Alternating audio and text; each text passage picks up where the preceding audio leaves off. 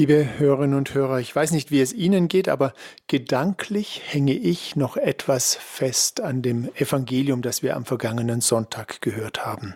Haben Sie es noch im Ohr? Ähm, es war eine Geschichte, äh, ein Evangelium mit Mord und Totschlag. Wohlgemerkt, es ist ein Gleichnis, das Jesus erzählt. Also das hat so nicht stattgefunden. Aber es geht um die Hochzeit. Gäste werden geladen, sie kommen nicht. Diejenigen, die die Einladung überbringen, werden sogar beim dritten Mal umgebracht.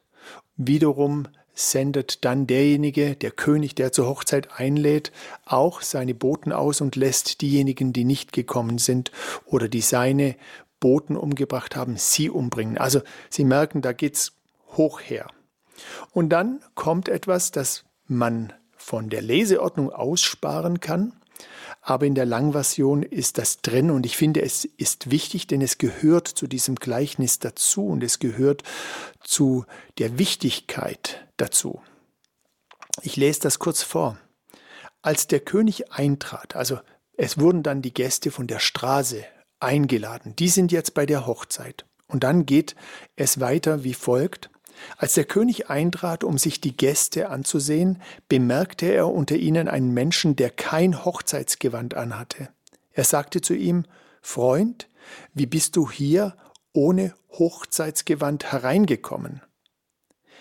Der aber blieb stumm.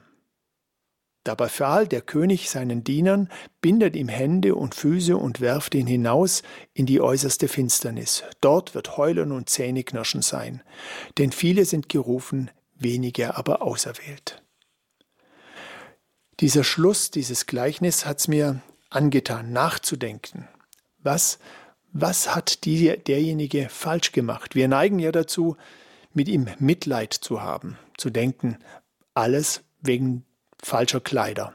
Vielleicht ist das auch die Aufregung bei so mancher Hochzeit oder bei so manchem Fest mit der Vorbereitung, was ziehe ich heute an? Ähm, aber das ist es nicht. Das Hochzeitsgewand, das steht für etwas Besonderes. Jeder der Eingeladenen, wohlgemerkt, alle hatten die Möglichkeit, das Richtige anzuziehen, denn alle waren gleich kurzfristig zu dieser Hochzeit eingeladen. Und äh, was mich ja aufhorchen lässt, das ist das, als der König ihn fragt, wie bist du hier reingekommen? Und dieser Mann bleibt stumm. Er sagt nichts dazu. Er bleibt stumm. Zwei Dinge möchte ich da mit Ihnen teilen. Bei dem Gewand äh, ist mir der Gedanke gekommen an die Taufe. Gleich nach der Taufe wird das Kind oder derjenige, der getauft wird, mit Krisam gesalbt und dann das Taufgewand überreicht, angezogen.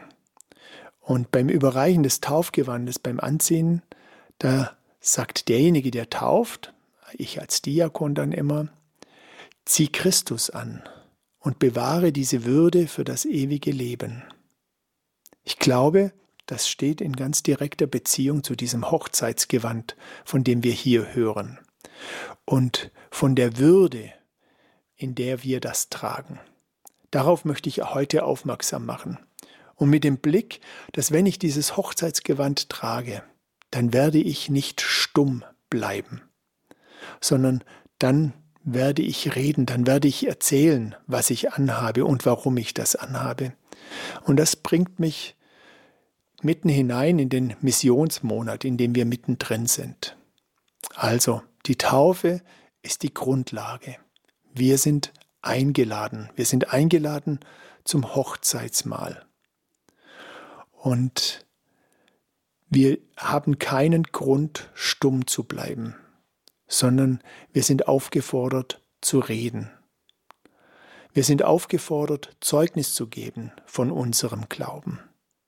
Und vielleicht sagen Sie jetzt, aber ich bin alt, ich bin krank, ich bin vielleicht so, dass ich, dass mir das nicht in der Person liegt.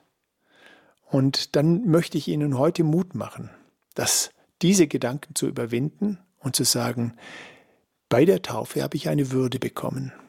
Und diese Würde drängt mich dazu, nach außen zu gehen, weiterzugeben, meinen Glauben weiterzugeben.